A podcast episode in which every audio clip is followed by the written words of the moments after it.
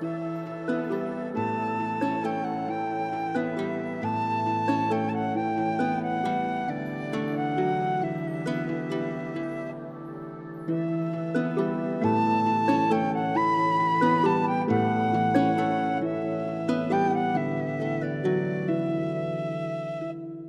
Hallo und willkommen zurück zu einer weiteren Folge Viking Tantra, der Podcast. Ich bin euer Showhost, mein Name ist Sinan Huema, ich bin Sex- und Intimitätscoach, meines Zeichens zertifizierter Tantra-Lehrer und für euch alle da, wie ich immer schön sage, für die heiß klebrigen Momente des Lebens. Und ich freue mich gerade wie ein kleiner Schuljunge, denn sie ist da. Diane de la Cruz, auch zu finden auf Instagram unter Frag Diane. Sie ist einfach eine fantastische Aufklärerin auf Insta und TikTok und weiß der Geier nicht wo, wird für ihre qualitativ hochwertige Arbeit von Instagram regelmäßig zensiert, so wie sich's gehört, wenn man Revoluzer ist. Und sie ist hier heute, um mit uns zu plaudern. Willkommen, Diane. Hi, vielen Dank für die Einladung. Sinan. Hey, ich danke dir, dass du angenommen hast. Und ähm, mich kennen ja meine ganzen lieben Zuhörerinnen, Zuhörer und Zuhörers, die kennen mich ja alle. Von dir wissen sie nur, was ich so ungefähr mir aus dem Hirn gezogen habe. Und wie wir gerade festgestellt haben, manches davon falsch. Drum würde ich dich bitten, sei doch so lieb und stell dich einfach mal vor. Wer bist du, was machst du und was wäre noch so interessant über dich zu wissen?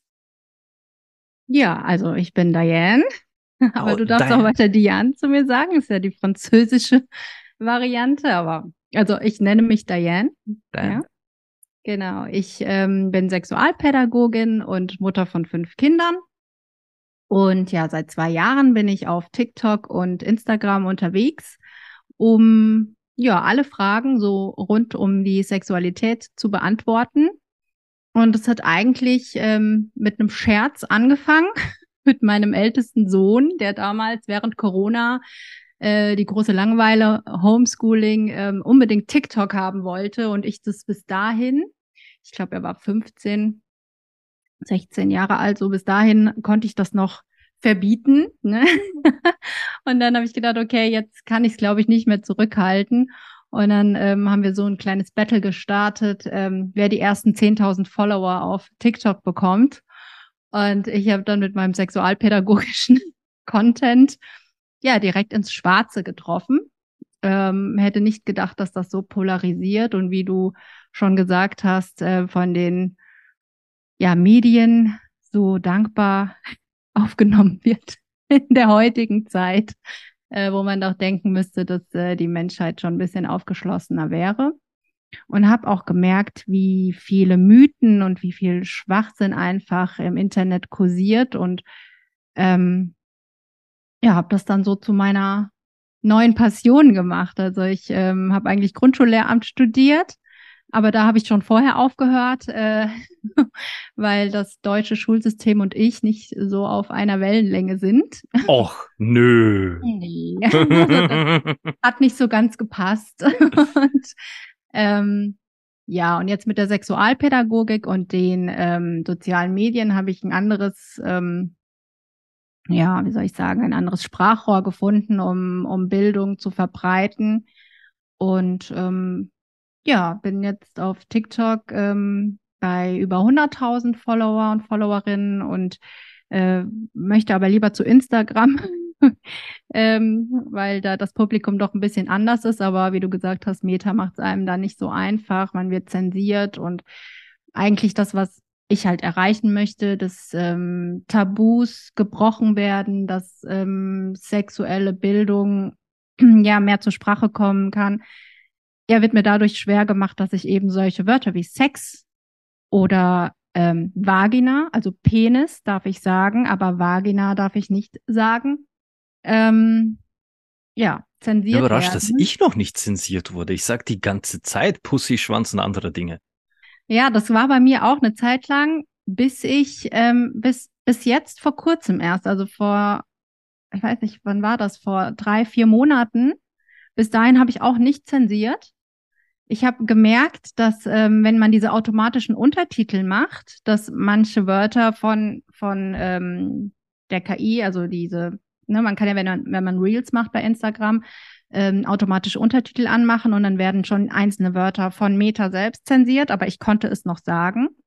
Und dann ähm, vor ein paar Monaten habe ich dann eine Nachricht bekommen von Instagram, dass meine Videos jetzt nicht mehr ausgestrahlt werden, weil äh, sie den Daten, den, den ähm, Gemeinschaftsrichtlinien widersprechen. Und dann bin ich da drauf und dann stand da was mit äh, Verstößt gegen die Gemeinschaftsrichtlinien wegen Nacktheit ähm, oder sexuelle, sexuelle Handlung. Also falls, falls ihr, liebe Zuhörerinnen und Zuhörer, Zuhörer noch nie auf Dianes Profil wart auf Insta, die ist einfach nie nackt. Die ist nicht nackt, die ist immer sehr schick gekleidet eigentlich. Die, die, die Frau ist eine Augenweide, durch und durch, aber sie ist immer sehr elegant, sehr seriös und schick gekleidet. Die ist nicht nackt. Ja, ich weiß auch nicht, was die KI da sieht. Vielleicht ist das so ein Wunschdenken oder so. Ah, das glaube ich. Also, dass die alten weißen Herren der, der, der Metazensur, dass die sich wünschen würden, du wärst nackt, das glaube ich aufs Wort. Ja, bin noch nicht dahinter gekommen. ja, es nervt mich auch total. Ich habe dann äh, angefangen, man muss ja dann die Videos so schneiden. Also ich will das ja nicht, aber ich will auch, dass meine Videos weiter ausgespielt werden. Also ich habe ja eine Mission sozusagen, will ja ähm, aufklären. Und wenn meine Videos nicht au äh, ausgespielt werden, dann ja, kann ich das nicht tun. Und deswegen habe ich dann meine Videos dementsprechend angepasst und habe die Wörter sowohl in der Sprache, also die, dass ich dann ähm, das eben so schneide, dass man das Wort erahnen kann, aber nicht mehr hört, also die KI es nicht mehr hört und ich schreibe die Wörter auch falsch und trotzdem ist mir aufgefallen. Ja, und trotzdem ist es jetzt nochmal, äh, jetzt gerade vor einer Woche, glaube ich, ähm, sind vier Videos ähm, angeprangert worden. Und da habe ich mich so geärgert, weil das so viel mehr Arbeit ist, die Videos nochmal extra zu schneiden und äh, dieses ganze drumherum, dass es trotzdem nicht ähm, funktioniert hat. Aber ich habe dann Widerspruch eingelegt und das ist dann durchgegangen. Also der echte Mensch, der das dann nochmal überprüft hat, hat erkannt, dass da keine sexuellen Handlungen in dem Video sind. Vielleicht solltest du sie in Zukunft irgendwie auf Esperanto oder so machen. Oder in irgendeiner toten Sprache. Achso, das ist eine Sprache. Esperanto ist eine, eine, eine tote Sprache, also. Okay. Äh, ja, aber dann versteht mich ja keiner mehr. Äh, man muss abwägen. Aber gut, du hast jetzt zum Schluss noch etwas gesagt, das ich super als Segway benutzen kann. Du hast gesagt, das ist so dein, äh, deine Aufgabe, dein, dein Ziel ist, diese Aufklärung zu erreichen, die dir da zensiert wird. Und weil du dir Aufklärung als Thema gesetzt hast, dachte ich mir, du bist die perfekte Gesprächspartnerin zu einer Netflix-Serie, die uns Aufklärung mal anders zeigt. Sex Education. Und ich habe die Serie schon durch. Ich habe sie echt durchgefeiert. Habe meine Frau erst vor kurzem angefixt und sie hat auch gleich quasi, äh, sie war gleich hooked. Sie hat die Serie quasi jetzt durchgebinged mit mir. Anja habe ich anfixen können, äh, die ihr aus der aus der aus einer der letzten Folgen kennt. Generell, ich liebe die Serie und dann habe ich dich mal gefragt so, hey Diane, was hältst du als Sex äh, Sexualpädagogin eigentlich von der Serie? Und du meintest, du liebst sie auch. Perfekt. Jetzt, bevor ich mit dir wirklich zum Diskutieren anfange, möchte ich zwei Sachen. Eine ganz kurze Serienzusammenfassung für diejenigen unter euch, die sie noch nicht gesehen haben, damit ihr ungefähr wisst, worum es geht. Sex Education ist eine Netflix-Produktion, die uns quasi in das Leben von Teenagern mitnimmt. Und in erster Linie eines Teenagers namens Otis Milburn. Seine Mutter ist Psychologin, nein, Therapeutin für, sie ist Beziehungs- und Sexualtherapeutin gespielt von der fabelhaften Gillian Anderson, die heute glorreicher aussieht als zu ihren Akte X-Zeiten. Und wir begleiten ihren Sohn Otis quasi in die Schule mit seinem besten Freund Eric, der mein persönlicher Hero ist und der Schauspieler Nkuti Gatawa, der den spielt, äh, Gatwa, Entschuldigung, der, also dieser Mensch, was der schauspielerisch dahin legt, ich vergöttere jede Szene mit ihm.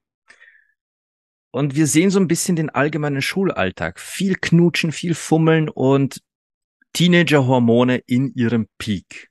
Aber keiner hat eine Ahnung, was die da tun. Und die Serie lässt sich wirklich daran zusammenfassen, wir erleben die Blütezeit von Teenagern und wie diese Sexualität entdecken. Und gespickt wird, der, der, der Catch der Serie ist, dass eben Otis durch seine Mutter, diese Sexualtherapeutin, einiges an Wissen mitbekommen hat, ob er nun will oder nicht. Er selbst hielt das immer für sehr peinlich, stellt dann aber fest, es ist mega nützlich im Umgang mit seinen Klassenkameraden und anderen Schulkollegen, weil die brauchen alle Hilfe in Form von Ratschlägen, jemand, der zuhört, jemand, der ein bisschen mehr Ahnung hat, als wie, wie stülpe ich ein verdammtes Kondom drüber. Und es entwickelt sich so eine Dynamik zwischen ihm und seinen Mitschülern, dass so eine Art Sexual therapeutische Klinik in der Schule entsteht, geführt von einem Teenager für Teenager. Das ist der Kern dieser Serie. Natürlich sind da Einzelgeschichten, die dann nachverfolgt werden. Jede Folge widmet sich mehr oder weniger einem neuen Problem, sei es erektile Dysfunktion, sei es, ich hatte noch nie Analsex und weiß nicht, wie ich vorbereite, sei es, ich habe zu viel Viagra genommen und mein Schwanz explodiert. Es ist so viel Thematik rund um Sexualität, aber natürlich auch Charakterentwicklung. Da gibt's zum Beispiel die tragische Figur Adam Groff, der feststellt, dass er bisexuell ist und damit zu hadern und zu kämpfen hat in dieser inneren Zerrissenheit. Also die Serie ist voll mit Stoff für jemanden wie mich und ich glaube auch für dich, Diane, wo wir sagen, wow, endlich wird das mal gezeigt. So viel zur Zusammenfassung. Aber bevor wir beide zum Diskutieren anfangen, diese Serie stößt tatsächlich unter Sexualaufklärern und Sexual Content Creatern wie mir teilweise auf starke Negativkritik, was ich wiederum nicht ganz verstehen kann. Aber jetzt mal zu dir, Diane. Ah, Diane, aus deiner Perspektive als Sexualpädagogin mit fünf Kindern in den verschiedensten Altersstufen, warum begeistert dich die Serie? Hm, Gute Frage. Also ich habe mich natürlich mit Jean identifiziert. Klar, aber ich konnte mich auch in ganz vielen anderen Charakteren wiederfinden, ähm, sei es dieser Schuldruck, ne, dieses, dieser Druck dabei sein zu wollen, denn, zu irgendeiner Clique oder auch diese ganzen Fragen, die ähm, ich selber natürlich auch als Jugendliche hatte und die mir auch auf TikTok begegnen. Also diese ganzen Fragen, die die dort beantwortet haben, sind ja nicht aus der Luft ergriffen oder irgendwie ähm, ja frei erfunden, sondern es ist das, was Jugendliche beschäftigt. Und ich fand das sehr schön umgesetzt. Also ich habe auch, ich habe das durchgesuchtet von Anfang bis zum Ende. Ich war immer so traurig, wenn eine Staffel zu Ende war und man wieder, keine Ahnung wie lange, ein halbes Jahr oder was warten musste, bis die nächste Staffel kam. Also ich fand das sehr, und, und dass, dass, äh, dass da Kritik hagelt zwischen äh, KollegInnen, das wusste ich gar nicht. Ich habe es erst, vor, ich hab's erst vor kurzem auf, es war auf Instagram so im Durchswipen in den Stories.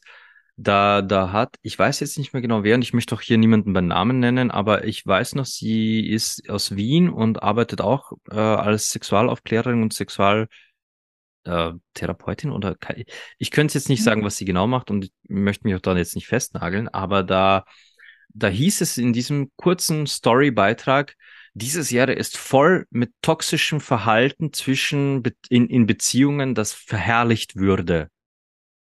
Mhm. Und ich habe diese Aussage mal bei mir so ein bisschen sacken lassen. Und glücklicherweise, meine Frau hat jetzt eben angefangen, die Serie auch zu schauen. Somit kam ich zu einem zweiten Run. Also ich habe es nochmal durchgeschaut, durchgeschaut mhm. mit diesem Kommentar im Hinterkopf.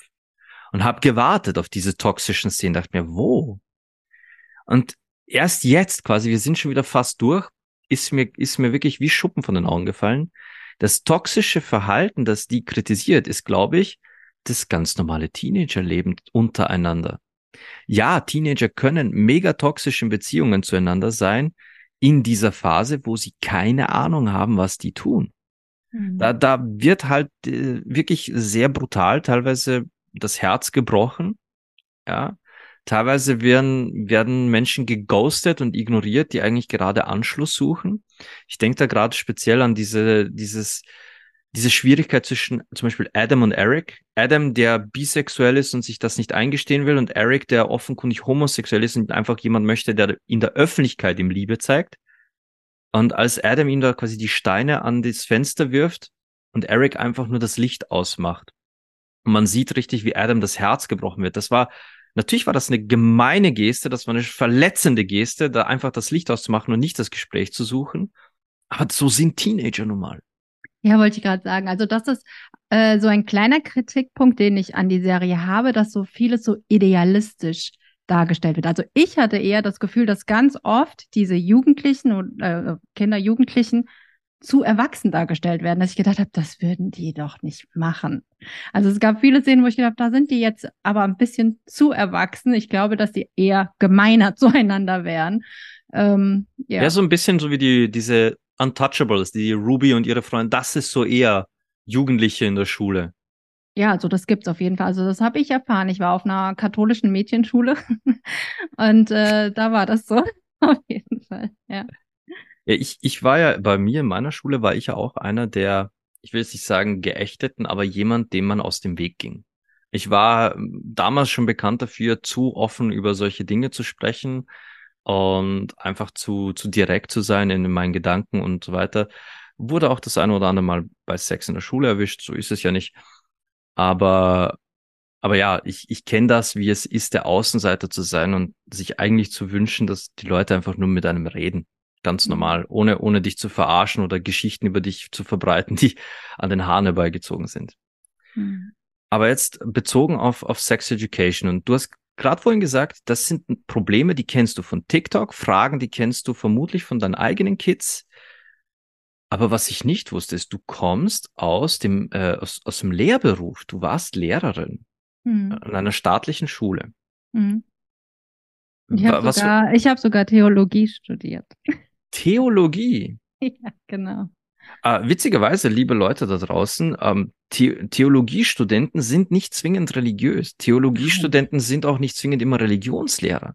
Es gibt viele Menschen, die Theologie studieren, einfach aus Interesse an allen Glaubensrichtungen und Kulten und, und Sekten und weiß der Geier nicht was.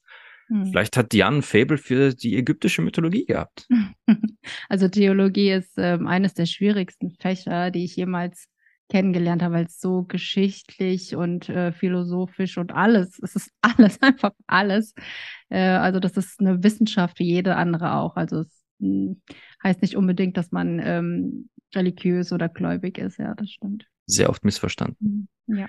Äh, welche Altersklassen hast du unterrichtet? Grundschule. Grundschule. Das, Moment, was ist das in Deutschland? Welche? Äh, erste bis, erste bis vierte Klasse. Erste also, bis vierte, also äh, sechs, sechs bis zehn. Bis, genau. Sechs bis zehn. 10, Gut, jetzt haben wir in Sex Education eher so 16, 17, 18-Jährige mhm. zum Teil. Mhm. Im Umgang mit Teenagern in diesem Alter, jetzt hast du gesagt, dein Sohn war zu Corona-Anfang war der gerade 16. Mhm. Wie viele dieser Fragen sind vielleicht auch bei dir zu Hause aufgetaucht? Mhm. Und ist da vielleicht so ein Fall gewesen, wo du dachtest, oh ja, das war eins zu eins?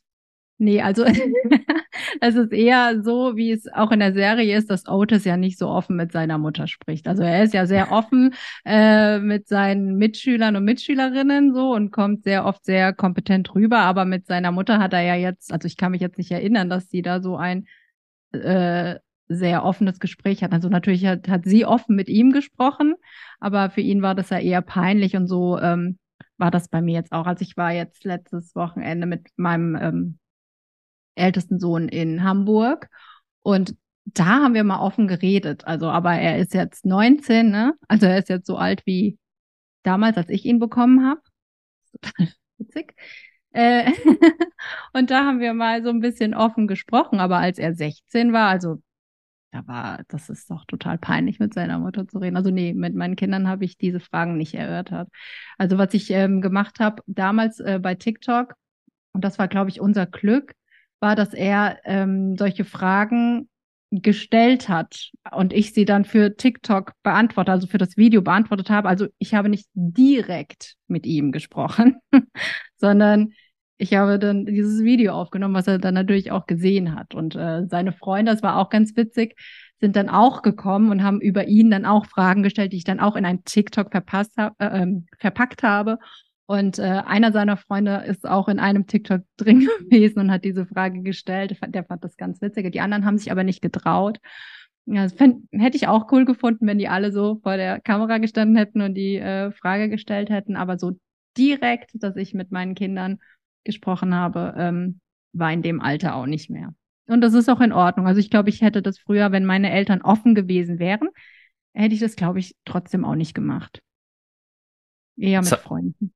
Jetzt hast du erwähnt, du hast dich bei der Serie am ersten mit Gene Milburn identifiziert. Klar, beruflich und auch vom, vom familiären, nachdem dein Sohn so ein bisschen wie Otis eher abgeblockt hatte. Jetzt kommt irgendwann in der Serie, kommt es ans Licht, dass Otis quasi Sexualberatung für Teenager als Teenager anbietet und Jean kocht heiß. Das gefällt ihr. Sie nennt es unethisch, unmoralisch, dass er da vor allem noch Geld dafür nahm. Jetzt frage ich aber dich, nachdem Gene ja keine Ahnung hat, was er seinen Mitschülern alles erzählt hat. Wir aber als Zuschauer haben ja zuhören können, welche Ratschläge er gibt. Gab es in der Serie so einen Moment, wo du dir dachtest, oh oh, lieber Otis, du erzählst gerade Blödsinn? Da fragst du dich, also, also ich kann mich jetzt nicht an einzelne Serien erinnern. Also ich hatte jetzt keinen zweiten Run wie du, aber mir fällt jetzt äh, spontan nichts ein. Also ich finde, also wie gesagt, ganz oft habe ich mir gedacht, also das würde ein Kind in dem Alter nicht so formulieren. Das würde der wahrscheinlich nicht so sagen. Also eher so, dass ich gedacht habe, der ist schon sehr erwachsen und sehr weit in seinen äh, Antworten. Also ich kann, kann mich jetzt an keine Situation erinnern. Ich kann mich daran erinnern, dass ähm, sie äh, einmal Vulva und Vagina verwechselt hat. Da habe ich mich, ja, da habe ich so ein bisschen gedacht, oh Mensch, das hätten sie jetzt besser hinkriegen können. Das weiß ich noch. Aber ansonsten, nee. Fällt dir was ein? Hast du da eine bestimmte Szene? Ah, na, nein, ich hatte keine spezifische Szene, sondern ich wollte die Frage auf was ganz anderes aufbauen, denn wenn, wenn man jetzt sonst so quasi Netflix und, und, und Amazon Prime oder wo auch immer man sich durchklickt und Serien binscht, da gibt's ja zum Thema Sex, gibt's en masse Serien. Es gibt von, von Sex in the City bis hin zu ähm, Californication lauter verschiedene Ansätze, sich mit Sexualität auseinanderzusetzen. Ich persönlich finde, dass Sex Education auf Netflix eine der wenigen Serien ist, wo ich sage, hey Leute, lasst das eure Kids sehen. Da steckt so viel wertvolle Info drin, die sie sonst nirgends bekommen. Wie siehst du das? Ja, auf jeden Fall. Also mein zweiter Sohn, der ist jetzt 15 und äh, dem äh, lege ich das auch noch ans Herz, dass er das gucken soll. also es ist auf jeden Fall sehr wertvoll. Ähm, Wobei ich ihn mal frage, wie er das finden würde. Also wir sehen das ja jetzt auch aus der Erwachsenensicht. Ne? ähm, Wäre mal interessant. Und ich weiß auch gar nicht, ob ähm, mein ältester Sohn das geguckt hat. Müsste ich ihn mal fragen, ob er das gesehen hat. Also ich weiß, als ich in dem Alter war, ich meine, wenn ich sage, ich war frühreif, untertreibe ich maßlos. Als ich in dem Alter war, hatte ich aber keinerlei solchen Zugang und gerade jetzt, wo du sagst, wir sehen das als Erwachsene, wir beide haben uns ja mit Sexualität auf vielen Ebenen auseinandergesetzt. Wir, wir haben es zu unserem Job gemacht. Und wenn man, wenn man es mit so einem professionellen Auge sieht, dann sieht man den Wert. Aber ich muss sagen, wenn ich jetzt das sehe und zurückdenke an mich, Gott, wie gern hätte ich viele dieser Infos gehabt in Zeiten, wo, wo auch ich einfach mh, hm, durch Probieren gelernt habe, wo ich mir vielleicht dann das ein oder andere Ding hätte sparen können. Besser gesagt. Aber jetzt geht die Serie noch einen Schritt weiter. Wir haben jetzt nicht einfach nur sexuelle Aufklärung, wir haben nicht einfach nur, okay, ähm, wie funktioniert eine Analdusche. Es kommt zu extrem, meiner Meinung nach, tiefgründigen Momenten, Abstürzen, sowohl in Beziehungen als auch Persönlichkeiten. Eben der Twist, der Twist von Adam Groff mit seiner eigenen Bisexualität, den habe ich erwähnt. Gerade in der finalen Staffel kommt es dann zu auch so Gender-Identitätsproblemen. In der vorletzten Staffel auch mit dem Problem als genderqueere Person auf Ignoranz von Schulleitern zu treffen, aber wirkliche Ignoranz des Themas und was das mit der Psyche und dem Daily, Daily Struggle eines Jugendlichen macht. Denn wie oft, wie oft hast du es mit solchen Themen zu tun, wo, wo Jugendliche in dem Alter quasi nicht wissen, wohin mit sich, weil diese Neugier da ist, aber unsere Welt halt einfach kein Verständnis hat. Also jetzt ähm, habe ich ja das Glück oder habe ich die Wahl getroffen, dass meine Kinder auf eine ähm, alternative Schule gehen, ähm, auf eine Monte freie Montessori-Schule, weil das deutsche Schulsystem und ich uns ja nicht mögen und deswegen ich meinen Kindern das auch ersparen möchte. Und deswegen ähm, habe ich das Glück, dass dort sehr offen mit solchen Themen umgegangen wird. Also da ist es gar kein Thema so. Also ich komme jetzt in meiner in meinem Umfeld, in meinem realen Umfeld abseits von Social Media, sage ich jetzt mal, nicht mit solchen Problemen in Kontakt. Wo ich das merke, ist, dass wenn ich darüber auf Instagram aufkläre, dass es eben mehr als zwei Geschlechter gibt oder dass zumindest ähm, Menschen sich anders als männlich oder weiblich identifizieren. Und ähm, ja, da komme ich ganz oft oder eigentlich fast ausschließlich, also was ich sehr schade finde, ähm, mit Menschen in Kontakt, die dem sehr feindlich gegenüberstehen. Und ja, also eher im negativen Sinne von Menschen, die, die, wie sie denen begegnen. Ich habe natürlich auch durch Social Media ähm, Kontakte mit Menschen, die das durchgemacht haben und eben auch solchen feindlichen ja, Menschen gegenübertreten mussten. Aber jetzt so äh, im jugendlichen Alter habe ich jetzt keine, keine persönlichen ja, Beispiele, weil, wie gesagt, meine Kinder auf diese Freischule gehen ich, und da. Ich dachte auch eher an berufliche, dass vielleicht auf TikTok gerade, TikTok ist ja eher eine jugendliche Plattform mhm. und da werden dich vermutlich auch entsprechend Jugendliche finden, mhm. dass da vielleicht jemand auf dich zukommt und sagt, hey Diane, äh. Okay. Ist noch nicht passiert. No. Es ist eher andersrum passiert, dass ich eben darüber aufkläre und sage, dass es sowas gibt oder dass wenn irgendwelche ähm, Feiertage sind, dass ich darauf aufmerksam mache und dass dann ähm, ja dagegen gefeuert wird. Auch also von das halte ich auch auch von Jugendlichen, ja. Und das halte ich äh, schon für ein sehr großes Problem. Äh, also auf Instagram von Erwachsenen, ausschließlich, würde ich jetzt mal sagen. Ich kann das ja nicht sehen, wie alt die sind, aber so wie die schreiben, sind es Erwachsene und auch meistens Männer.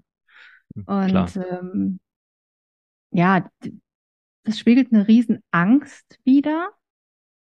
Und ja, ich weiß nicht, ich weiß noch nicht, woher es kommt. Also es ist, ähm, es ist sehr erschreckend und ich werde da auch weitermachen. Also ich werde immer wieder was in diese Richtung posten, weil ich ähm, finde, dass das ja aufmerksam und gerade das Aufklärung benötigt, weil da so viel Hass und so viel ja böse Kommentare kommen, dass das noch weiter besprochen werden muss.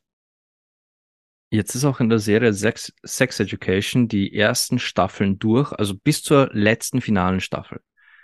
Passiert auch das. Otis bekommt immer Gegenwind. Be er bekommt immer quasi Gegenspieler, die versuchen, ihn aufzuhalten, seines, er nennt es immer die Sexklinik aufzuhalten und an dieser Schule Aufklärung zu verhindern.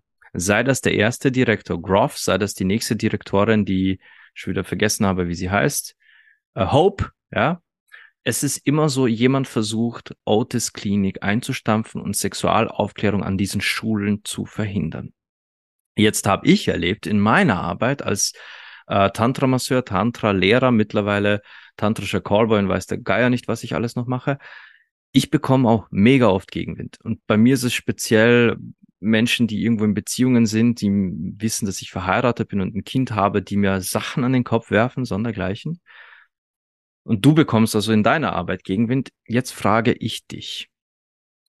All das, was wir tun, du als ehemalige Pädagogin, jetzt Sexualaufklärerin, in welchem Status befindet sich die sexuelle Aufklärung dieser Welt, wenn man bedenkt, anscheinend sind wir hier ohnehin fehl am Platz laut den bösen, bösen Stimmen.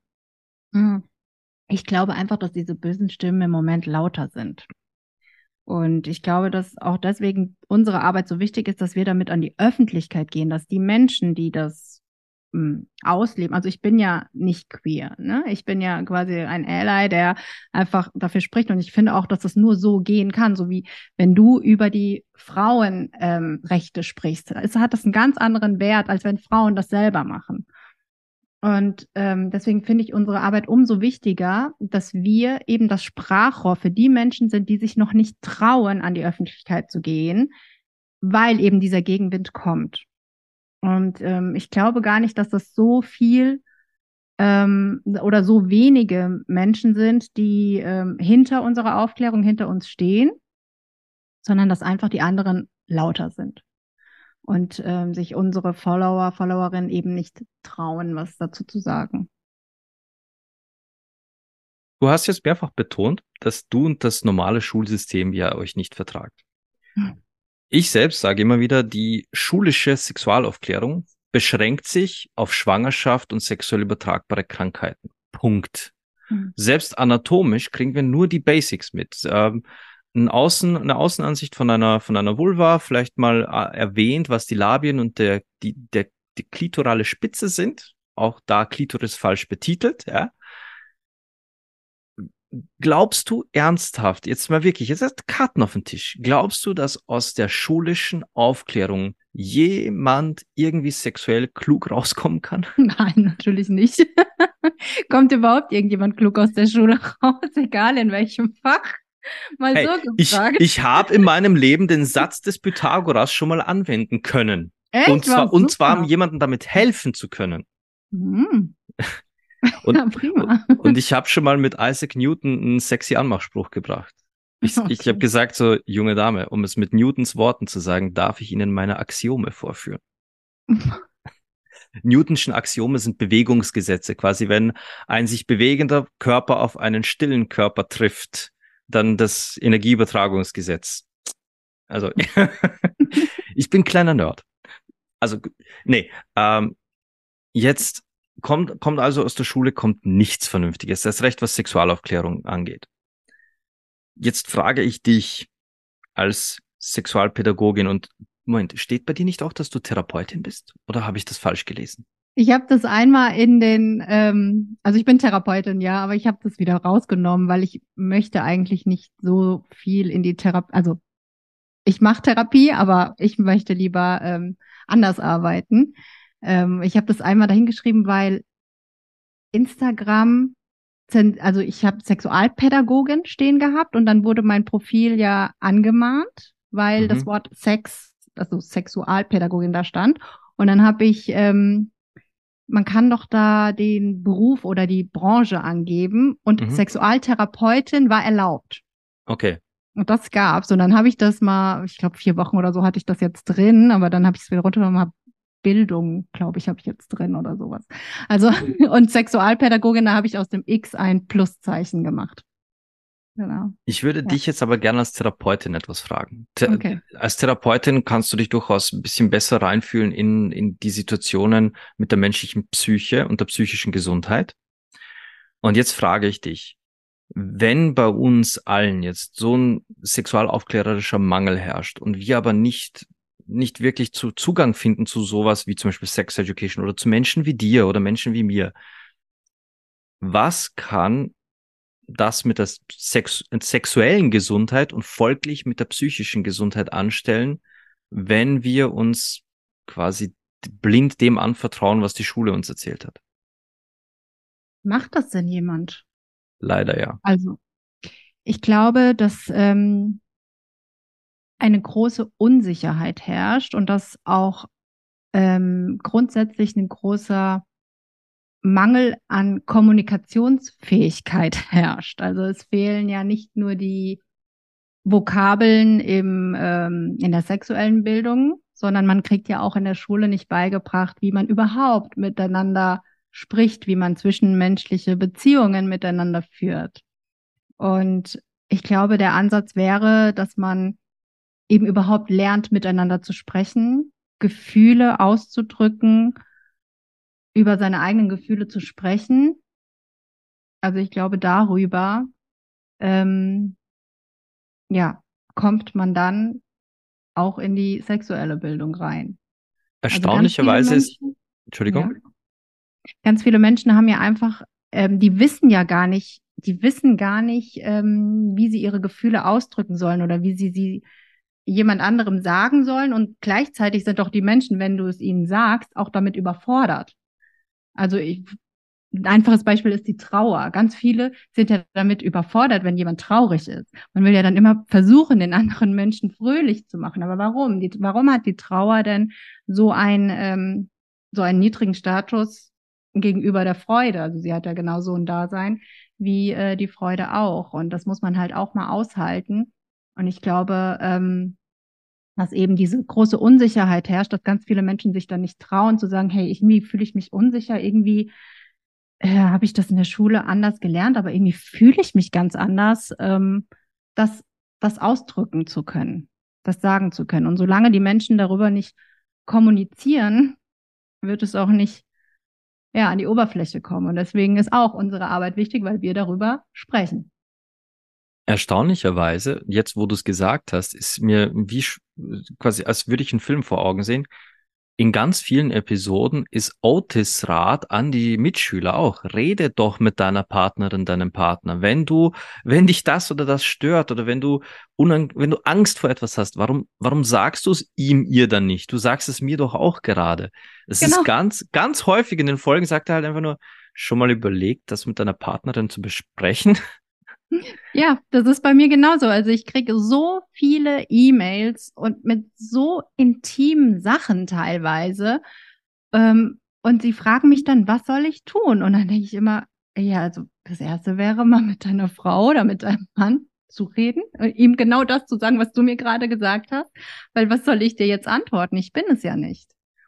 Also es ist ähm, genau das, ja. Jetzt haben wir in der, in der Serie Sex Education ja, ja sehr oft Gegenwind aus der, aus der Lehrerschaft und teilweise eben auch von Eltern, die dann fordern, dass etwas gemacht wird. Speziell dann, als so, ein bisschen die Medien sich zuschalten und die Schule publik bekannt wird als Sex School, dann sind es die Eltern, die ganz oft fordern, hey, äh, ihr müsst unsere Kinder aus diesem Sündenloch da rausholen. Das ist ja dann auch, wo Jean Milburn dann zur Schulsexualpädagogin ernannt wird. Jetzt frage ich dich, wie oft bekommst du Gegenwind von Eltern, die dir sagen, hey, äh, halt deinen Schmutz fern von unseren Kindern? Ganz oft. Also ich bekomme mittlerweile auch sehr oft ähm, die positive Rückmeldung zum Glück. Aber am Anfang, als ich auf TikTok angefangen habe, habe ich, ähm, ich glaube nach vier Monaten war es, einen ganz, ganz üblen Shitstorm ähm, bekommen. Und da hatte ich damals auch nicht, noch nicht so das Netzwerk mit anderen KollegInnen so und es war Corona, ähm, der mich sehr, sehr mitgenommen hat, ähm, wo ich dann auch als Pädophile bezeichnet wurde und ähm, man soll doch Kinder Kinder sein lassen und dieses ganze Thema mit der Frühsexualisierung. Boah, wie ich diesen Spruch hasse. Ja, genau, das Kinder Kinder sein, Frühsexualisierung und so weiter. Mm, und das bezieht sich aber dann auch wirklich eher auf die ähm, Sexualpädagogik im jüngeren Alter, wo es ja gar nicht, ähm, also bei Sex Education geht es ja schon um speziell um Sex, also um die ersten sexuellen Gefühle, Erregung und, und so weiter. Interaktionen mit anderen. Genau, genau. bei mir ähm, bezog sich das eher auf diese Aufklärung von Anfang an, also dass man Kinder von klein auf ähm, aufklären sollte. Das wissen ja, glaube ich, auch nur sehr wenige und ich weiß nicht, wie viele Menschen hier zuhören, die das wissen. Kleinstkinder, so mit zwei, drei, vier Jahren, verbringen extrem viel Zeit mit der Hand in der Hose, sobald sie feststellen, oh, das kribbelt aber, wenn ich da mal hingreife. Und das hat nichts mit Sex per se zu tun, aber es ist trotzdem etwas, das eines gewissen sexuellen Grundaufklärung bedarf. Zu verstehen, dass dieses Lebewesen da schon eine Form von Hui-Gefühl hat, nenne ich es jetzt mal kurz, und da zumindest mal man drüber reden können soll und vielleicht auch Zeit und Ort ein bisschen so besprechen, so dass man das vielleicht jetzt nicht beim äh, Mittagessen irgendwo bei McDonald's machen sollte.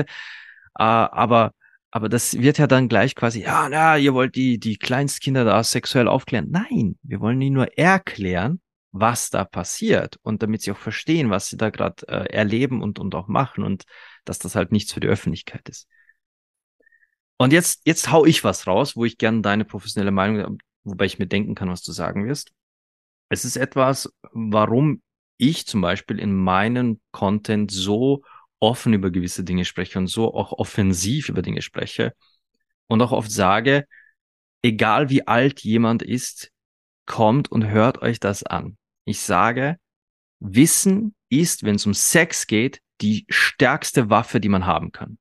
Wenn wir unseren Kindern nicht beibringen, wirklich von, von klein auf beibringen, was ein Penis, was eine Vagina und eine Vulva sind, was sexuelle Handlungen sind und ab wann theoretisch sexuelle Handlungen okay sein sollten oder dürften und was Konsens bedeutet, ja. Wenn wir die nicht, wenn wir sie im Unwissen lassen, dann öffnen wir eben wahren Pedos Tür und Tor, sich mit den feinsten Schmeicheleien und süßesten Worten da irgendwie einzuschleichen. Wissen ist die größte Waffe, wenn es um sexuelle Selbstbestimmung geht. Ja. Liebe professionelle Sexualpädagogin, zerleg mich oder gib mir recht. ja, also ich sage ja immer, Wissen ist Macht. Also ich ähm, habe dem eigentlich nichts hinzuzufügen. Das ist ganz genau so. Wenn ich keine Worte, also wenn die Kinder keine Worte haben für das, ähm, wer sie sind, was sie fühlen, und diese Worte bringen wir ihnen bei als Erwachsene, dann können sie auch, wenn irgendetwas schief läuft, nicht zu einem kommen und sagen, was schief läuft, weil sie keine Worte dafür haben. Und deswegen ist, ist dieses Wissen, was wir ihnen an die Macht geben, ihr Werkzeug dafür, uns Bescheid zu sagen, dass etwas schief läuft. Und natürlich auch die, das Vertrauen. Also Kinder haben ja ein ganz feines Gefühl dafür, wenn Eltern sich ja für irgendwas schämen, ähm, dann kommen sie ja auch nicht zu einem, weil sie ja merken, oh, mit der kann ich nicht darüber reden. Und dann treiben wir sie in die Arme von jemand anderem. Und das wollen wir nicht. Oh, du hast gerade was angesprochen. Eines meiner absoluten Lieblingsthemen hast du gerade angeschnitten. Wenn Eltern sich schämen, liebe Eltern da draußen, wie viele von euch haben Angst, von ihren Kindern beim Sex erwischt zu werden? Ich lasse euch jetzt mal kurz überlegen. Hebt mal die Hand. Ach so, ja, du, du. Okay, so viele. Gut. So viele von euch haben Angst, von den Kindern beim Sex erwischt zu werden. Diane, ich sage immer, wenn Kinder die Eltern beim Sex erwischen und die Eltern ganz entspannt reagieren, dann gibt's da kein Problem. Wenn man sagt, okay, man unterbricht jetzt mal ganz in aller Ruhe und fragt, was ist denn los, was brauchst du, hey, wir sind hier gerade beschäftigt, dann wird das Kind ganz entspannt auch easy diese, dieses gesehene Bild verdauen können. Was der, was das Trauma auslöst, ist die Scham, ist dieser Schrecken, dieses Decken hochreißen, brüllen, oh mein Gott, verschwinde ich aus dem Zimmer. Ich habe das so oft erzählt in meinem Leben, dass ich das so sehe. Wie ist es wirklich? Hm. Ja, also das kann man nicht äh, pauschal beantworten. Natürlich ist es immer besser, ruhig zu reagieren, wenn sowas, wenn irgendwas passiert. Ähm, und mit dem Kind natürlich dann zu reden, wenn es passiert ist. Also man sollte es natürlich nicht provozieren und sagen, hey, ist ja eh nicht schlimm, wenn er gleich raus reinkommt. Ja, also man sollte das schon ein bisschen timen. Aber wenn es passiert, und das kann passieren, und es ist schon so vielen Eltern passiert, dann natürlich ruhig darauf reagieren und ähm, gucken, ob das Kind irgendwelche Fragen hat und die dann ähm, altersgerecht dann auch beantworten.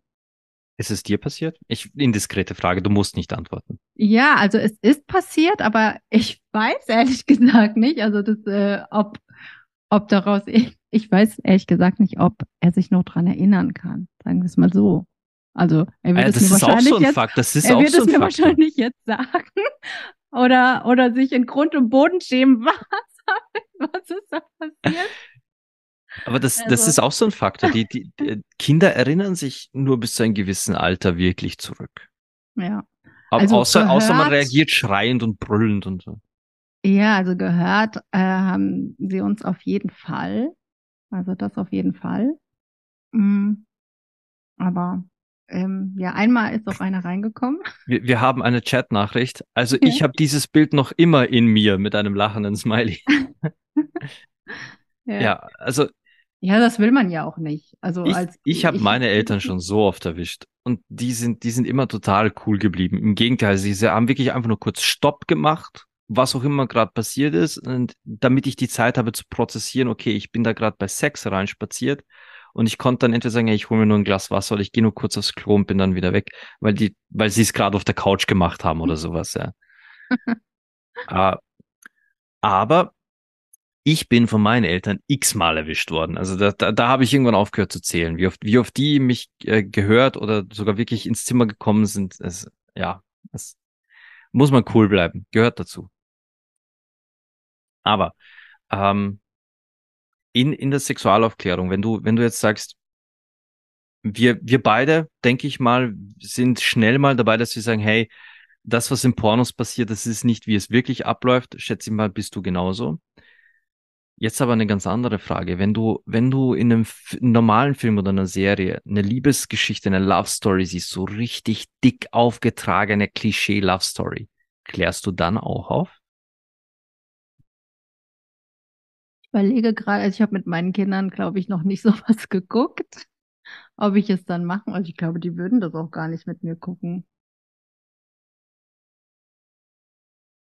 Hm. Denn ich bin ja hier so ein bisschen, muss ich gestehen, für alle da draußen, ich bin so ein bisschen Advokat dessen, dass uns diese äh, Klischee-monogamen Prinzessinnenbeziehungen so tief eingetrichtert werden und wir mhm. dadurch den Überblick verlieren, wie gesunde Beziehungen funktionieren sollten. Und bin ja auch so ein bisschen äh, pro, sehr pro Poly. Ähm, und drum, ich glaube, wenn, wenn ich so eine Szene hätte, wo, wo wirklich diese überromantifizierten Begegnungen dargestellt werden würden, ich würde schon so sagen, hey, du Kids, äh, ja, das ist jetzt Hollywood, so läuft's in echten Beziehungen nicht ab. Echte Beziehungen können auch schon mal ziemlich messy werden und auch zwischen mehr als nur zwei Partnern stattfinden. Hm. Ja. Weiß nicht, ob ich es direkt sagen will. Also wie gesagt, ich gucke sowas mit meinen Kindern nicht zusammen. Hm, wir haben eben diverse Bücher bei uns, also die von sich aus schon divers sind und ähm, unterschiedliche Formen, unterschiedliche ähm, Menschen, unterschiedliche Körper und sowas zeigen. Also da achte ich drauf. Also wir sind jetzt nicht so die Fernsehgucker. Ja, genau. Also da achte ich schon drauf, dass das, äh, dass sie in diesen Medien, also was Bücher angeht, äh, diverse Ansichten gezeigt bekommen.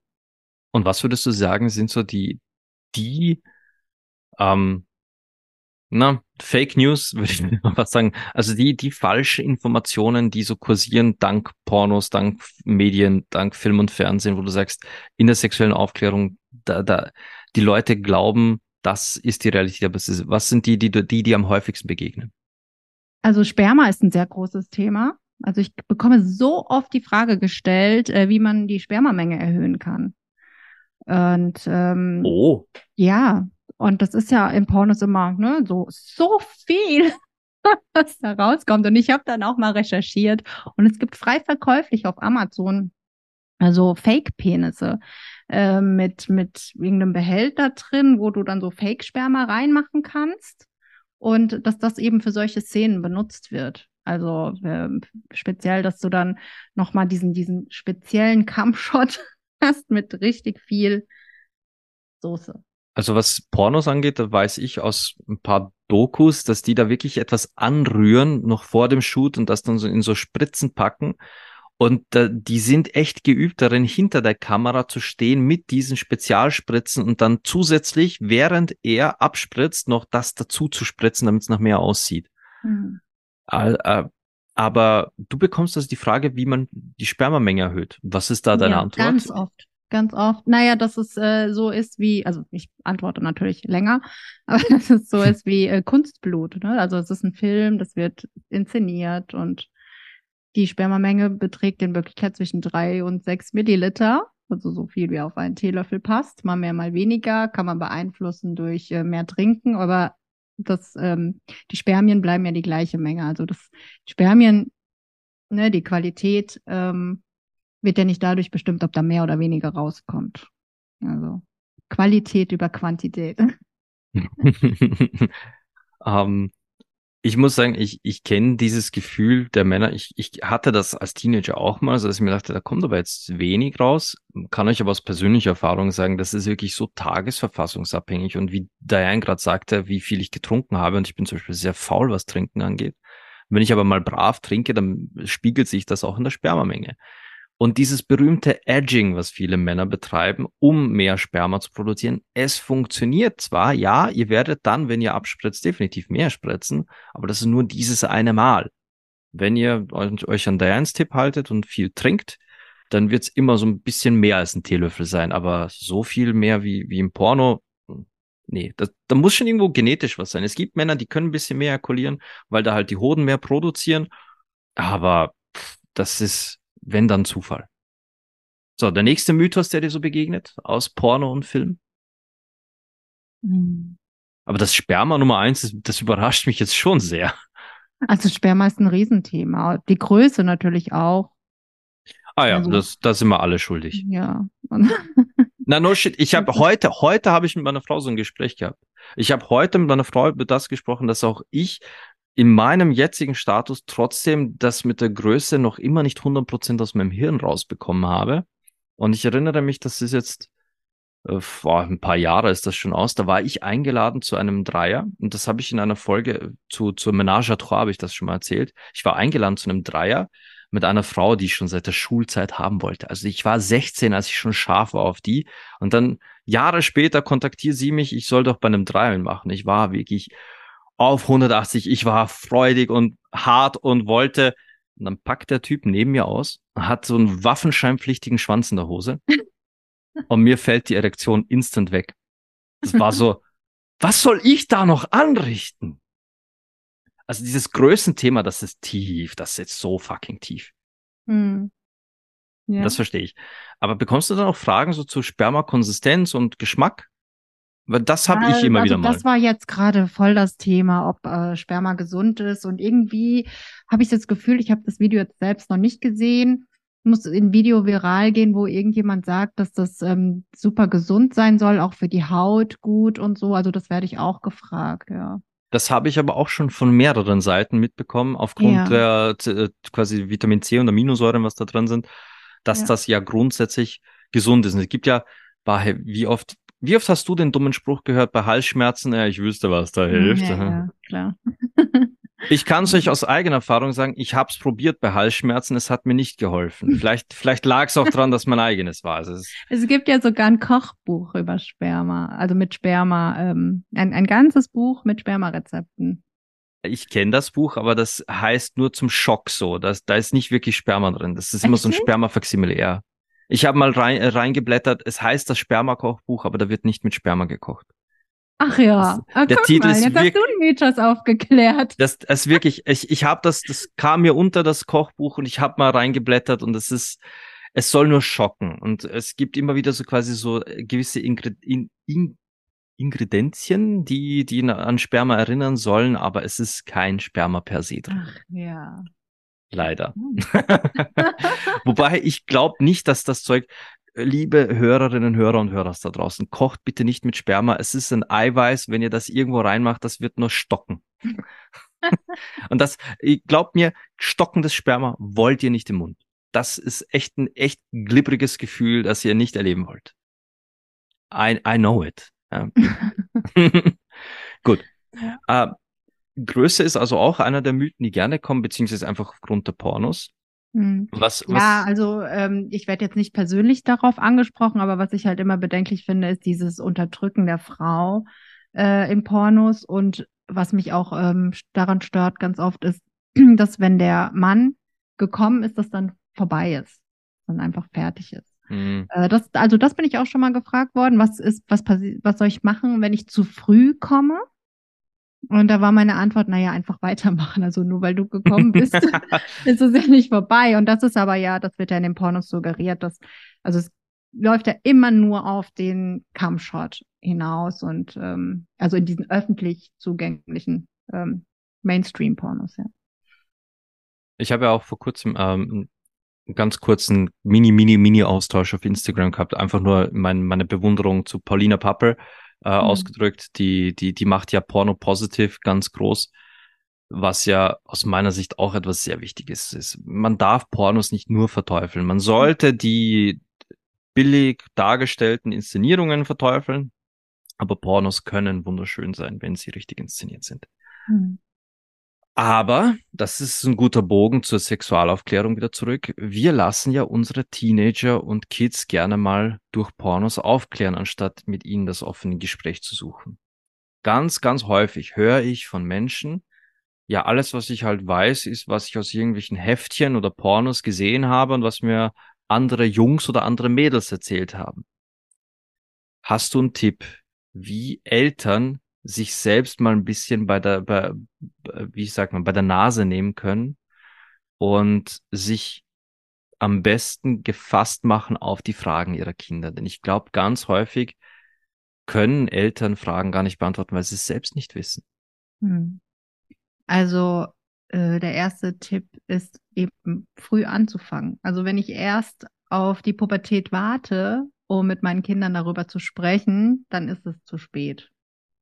Also man muss von Anfang an den Kindern ähm, ja das Gefühl geben, dass sie von Anfang an mit den Fragen zu einem kommen können. Und die kommen nicht erst mit 15, 16, die kommen schon früher. Äh, weil den Mädels geht's ja dann auch mittlerweile schon mit teilweise neun Jahren äh, mit der Periode los. Und wenn ich in jungen Jahren nicht das Vertrauen habe, äh, mit meinen Eltern zu sprechen, dann komme ich auch später nicht mit diesen Fragen zu ihnen. Deswegen ähm, früh genug anfangen, wäre der erste Tipp.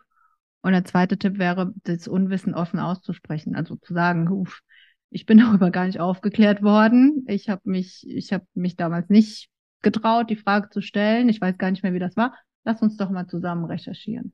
Und im Internet findet man alles und so kann man dem Kind doch direkt Medienkompetenz beibringen. Also was kann ich Google alles glauben, was nicht? Oder ChatGPT jetzt, ne? Ähm, ja, und ja, da zusammen mit dem Kind zu schauen und äh, sich da auch nicht zu schämen, zu sagen, ich weiß die Antwort nicht. Also selbst ich weiß nicht jede Antwort. Also Dito. ich weiß auch nicht alles. Aber gerade gerade diese Ehrlichkeit von auch von Menschen wie uns, die sagen, ich weiß nicht alles, auch, auch ich habe nicht die Allheilantwort. Ich denke mal, dass das zeugt auch davon, dass wir ja auch an unserer Arbeit immer wachsen. Mhm. Ich sage immer, der Tag, an dem ich sage, ich habe Sex verstanden, ist der Tag, wo ihr mich einsacken könnt und dann, dann könnt ihr drauf scheißen, was ich hier sage. Es gibt ja auch nicht den Sex. Ja, eben, eben. ich, ich lerne an jeder Person, die zu mir kommt, immer wieder mal was Neues dazu und, und die Geschichten sind einmalig.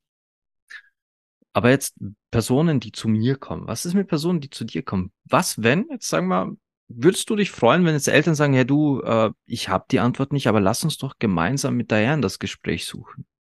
Das wäre doch ja. was, oder? Ja. Also ich bekomme oft Fragen von Eltern gestellt, die sich unsicher sind, ähm, in wie sich ihr Kind verhält oder also ich habe schon oft Fragen bekommen, ja, muss ich mir Gedanken machen, dass mein Kind transsexuell ist, weil es sich zum Beispiel ähm, als junge Mädchen Sachen anzieht und so weiter. Also was da, da schon? Mhm, ja, ja, ja. Oder auch, äh, dass irgendwelche übergriffigen, also vermeintlich übergriffigen Situationen im Kindergarten oder in Spielsituationen passieren, diese Doktorspielchen, wie man sich da verhalten soll und so. Also okay, das sind jetzt zwei Punkte, auf die ich eingehen will. Ganz wichtig. Oh, das ist gerade geiler Stoff. Erstens, äh, wenn die Eltern bei, bei Mädchenklamotten schon, schon solche Fragen stellen, dann muss dein Postfach ja zum Karneval übergehen. ja, nee, da ist es doch normal. Also ich weiß, ich bin regelmäßig auf der Comic-Con, ich moderiere auch die Comic-Con und da sind äh, Geschlechter einfach, da, da, da kannst du vergessen, wer welches Geschlecht hat, weil da ständig Männer in Frauenkleidern, Frauen in Männerkleidern und Transmenschen unterwegs sind. Also die Comic-Con ist ein bunter Pool von ich zieh mir an, worauf ich Bock habe. Aber der zweite Punkt, die Übergriffe als, also die Doktorspielchen als Übergriffe, das würde ich jetzt gern, also im Sexualaufklärerischen sind Doktorspiele bedenklich?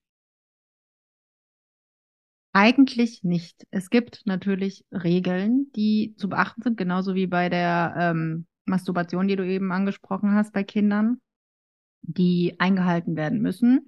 Und darüber muss man dann mit den Kindern sprechen. Also das ist zum einen, ähm, es wird sich in keine Öffnung irgendwas reingesteckt. Also Popo, äh, Vulva, Mund, nirgendwo irgendetwas reinstecken. Einfach Kön weil. Könnte stecken bleiben? Genau, einfach wegen der Verletzungsgefahr. Punkt. Ähm, und es darf kein Machtgefälle drin sein. Also der sechsjährige Junge mit dem zweijährigen Krippenkind sollte jetzt nicht in der Puppenecke verschwinden. Da sollte man schon darauf achten, dass, ähm, ja, dass die Kinder auf dem gleichen Entwicklungsstand sind. Und alles natürlich mit Konsens, dass, äh, dass der andere das auch, also dass alle das möchten, äh, was da gerade untersucht wird. Es darf kein Erwachsener dabei sein und auch die anderen Kinder sollten nicht zuschauen, also keine Zuschauer, sondern ja, eben dann nur die zwei oder vielleicht auch drei, je nachdem, wie die Konstellation ist. Also die hm. Regeln müssen halt besprochen werden. Also man kann nicht per se sagen, Doktorspielchen, hier ist doch voll okay, sondern man muss mit den Kindern schon vorher drüber sprechen, das ist Regeln zu beachten. Ich, ich wollte gerade sagen, das drüber sprechen ist ja vermutlich auch der Schlüssel, damit man auch quasi im Nachhinein offen erfährt, was war und nicht das Kind quasi sich äh, versteckt und nicht erzählt. Mhm, genau. Okay, gut. Boah, hey, das, äh, das sind so spannende Themen und ich, ich finde noch immer so ein viel zu tabuisiertes Feld, in dem du dich da bewegst, weil ich habe ich habe es hier noch nie erzählt, aber ich habe sehr früh angefangen. Ich habe sehr früh angefangen, Mädchen zu entdecken, meinen eigenen Körper zu entdecken, Erektionen auch zu haben und diese einzusetzen. Ich will jetzt nicht zu sehr ins Detail gehen, weil hm, ich glaube, die Geschichten würden, würden hier den Rahmen sprengen. Aber ich hatte niemanden.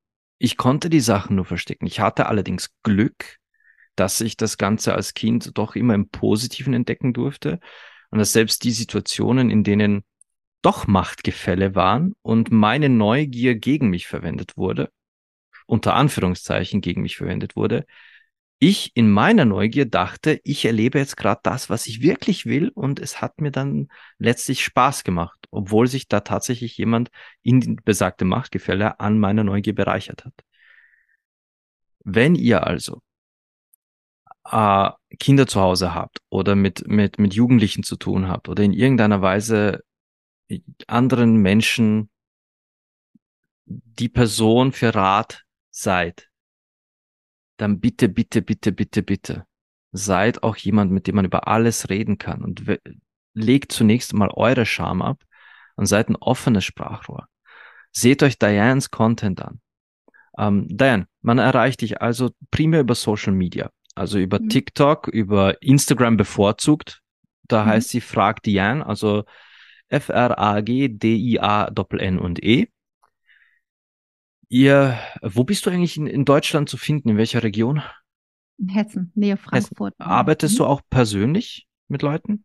Ja, ich arbeite auch persönlich, ja. Aber ich bin, ich habe so viele Projekte im Moment, äh, deswegen stelle ich das eher hinten an. Okay, aber also wenn. Ich nehme keine neuen, ich nehme im Moment keine neuen auf. solltet ihr Rat und Tat suchen oder irgendwie nicht weiter wissen, wie ihr gewisse Themen mit euren Kids angehen sollt, bitte, bitte, sucht euch lieber nochmal einen Tipp von Diane, kontaktiert sie, holt sie als Mediatorin, vielleicht auch digital, völlig egal. Aber bewaffnet eure Kids mit Wissen. Ganz ehrlich. Das ist das Beste, was ihr tun könnt. Und wenn ihr, wenn ihr eure Kids mit Wissen bewaffnen wollt, fangt mal bei euch selbst an, indem ihr euch mit Wissen ausstattet, das ihr weitergeben könnt. Denn niemand, niemand wird mit dem Finger auf euch zeigen für, für das, wie ihr erzogen wurdet. Dass euch niemand etwas erklärt hat, dafür könnt ihr nichts. Aber ihr könnt euch jetzt das Wissen holen, um, um es bei euren Kids besser zu machen. Und schaut euch die Serie Sex Education an, dann seht ihr mal, mit was für Themen sich Teenager rumschlagen, Tag ein, Tag aus. Teilweise kann ich euch sagen, sind da multiple Themen auf verschiedene Teenager aufgeteilt, die aber ein einzelner Teenager in seinem Leben durchmacht. Und das ist echt eine Ladung. Vielleicht erinnert ihr euch nicht mehr dran, wie es bei euch war, aber ihr habt Kinder, die irgendwann da durch müssen. Und ähm, Diane hat, hat, hat fünf Stück davon und, und einer davon studiert bereits und hat wahrscheinlich auch schon mehr Sex gehabt als nur einmal. Und es ist, es ist wichtig, jedes Kind als Individuum zu respektieren und auch als Mensch zu respektieren. Und ein Mensch ist ein sexuelles Wesen. Egal ob männlich, weiblich, trans, queer oder, oder komplett asexuell. Aber das zu respektieren ist mal wichtig und ein Sprachrohr dafür zu sein. Bildet euch, liebe Leute, was, was Sex angeht. Es ist eine der wenigen Sachen, die wir alle, alle ausnahmslos gemeinsam haben. Ah, das, Diane, ich, ich weiß gar nicht, wie viel ich noch Fragen an dich hätte und wie viele Themen wir noch anfangen könnten, aber ich will erstens deine Abendruhe nicht zu sehr überstrapazieren. Ähm, ich möchte mich auf jeden Fall bedanken, dass du dir die Zeit genommen hast, hier zu sein, ein bisschen aus der sexualpädagogischen Seite zu erzählen. Auch ich weiß, über die Serie haben wir jetzt eigentlich relativ wenig per se gesprochen, aber ich wollte die Serie auch eher als Segway nehmen zu dem Thema sexuelle Aufklärung. Und da bist du für mich die Expertin und auf die, auf deren Content auch ich mich verlasse. Vielen Dank. Danke für die Einladung. Ähm, ich hoffe, dass auch die Menschen, die dich kennen und, und dir folgen, diese Podcast-Folge vielleicht irgendwie zu hören bekommen und, und ähm, daraus für sich auch was mitnehmen können. Wenn, und wenn es nur die Tatsache ist, dass man mit Diane auch super Netflix bingen kann, zumindest wenn es guter Content ist. Nee, ähm, Leute, ich, ich hoffe wirklich, dass ihr euch von dieser Folge eigentlich nur den Mut mitnehmen könnt, zu reden mit euren Partnern, mit euch selbst, mit, mit Coaches wie Diane und mir, mit euren Kindern, dass ihr das Gespräch sucht. Nicht wissen macht nichts, aber es nicht ändern zu wollen, das wird halt, wird euch auch nicht weiterhelfen. Das wird euch nicht weiterhelfen. Und wir, wir sind, wir sind ganz offen. Wir haben ein offenes Ohr. Diana, hast du noch etwas an die Leute zu richten da draußen? Das war so ein schönes Schlusswort. das ist schwer zu toppen. nee, also, ähm, ja, wie Sinan es gesagt hat, immer ein offenes Ohr haben für die Kinder und auch einfach mal reflektieren, wie war das bei mir und wie hätte ich es gerne gehabt. Also einfach mal ganz ehrlich in sich hineingehen und ähm, mit den Kindern wachsen. Also ich hatte auch nicht die beste Sexualaufklärung und ich ich nutze jetzt die Chance, es mit meinen Kindern zu ändern und ähm, ja, auch diese Macht zu nutzen, die Zukunft zu einer besseren zu machen. Das ist, das ist schön. Das ist ein schöner Gedanke, die Zukunft zu etwas Besserem zu machen. Vielleicht nicht zwingend für uns, aber für die Kids. Na gut, ich bedanke mich bei allen da draußen, die hier zugehört haben. Solltet ihr diesen Podcast irgendwo hören, wo man ihn noch bewerten kann, schenkt mir doch fünf Sternchen oder fünf Daumen oder fünf Kleeblätter, was auch immer euer Bewertungssystem ist. Und kommentiert auch eure, eure Bewertung, denn dann werde ich das auch vorlesen. Ich habe ein paar neue Kommentare, die ich vorlesen werde, aber das werde ich in einer Solo-Folge machen, nicht wenn ich hier so einen äh, lieben Gast habe. Möchte ich nicht zu weit in die Länge ziehen. Bedanke mich bei euch allen fürs Zuhören. Ihr findet mich unter viking-tantra auf Instagram oder vikingtantra.com. Und bis zum nächsten Mal wünsche ich euch allen wie immer Liebe, Leidenschaft und Sex.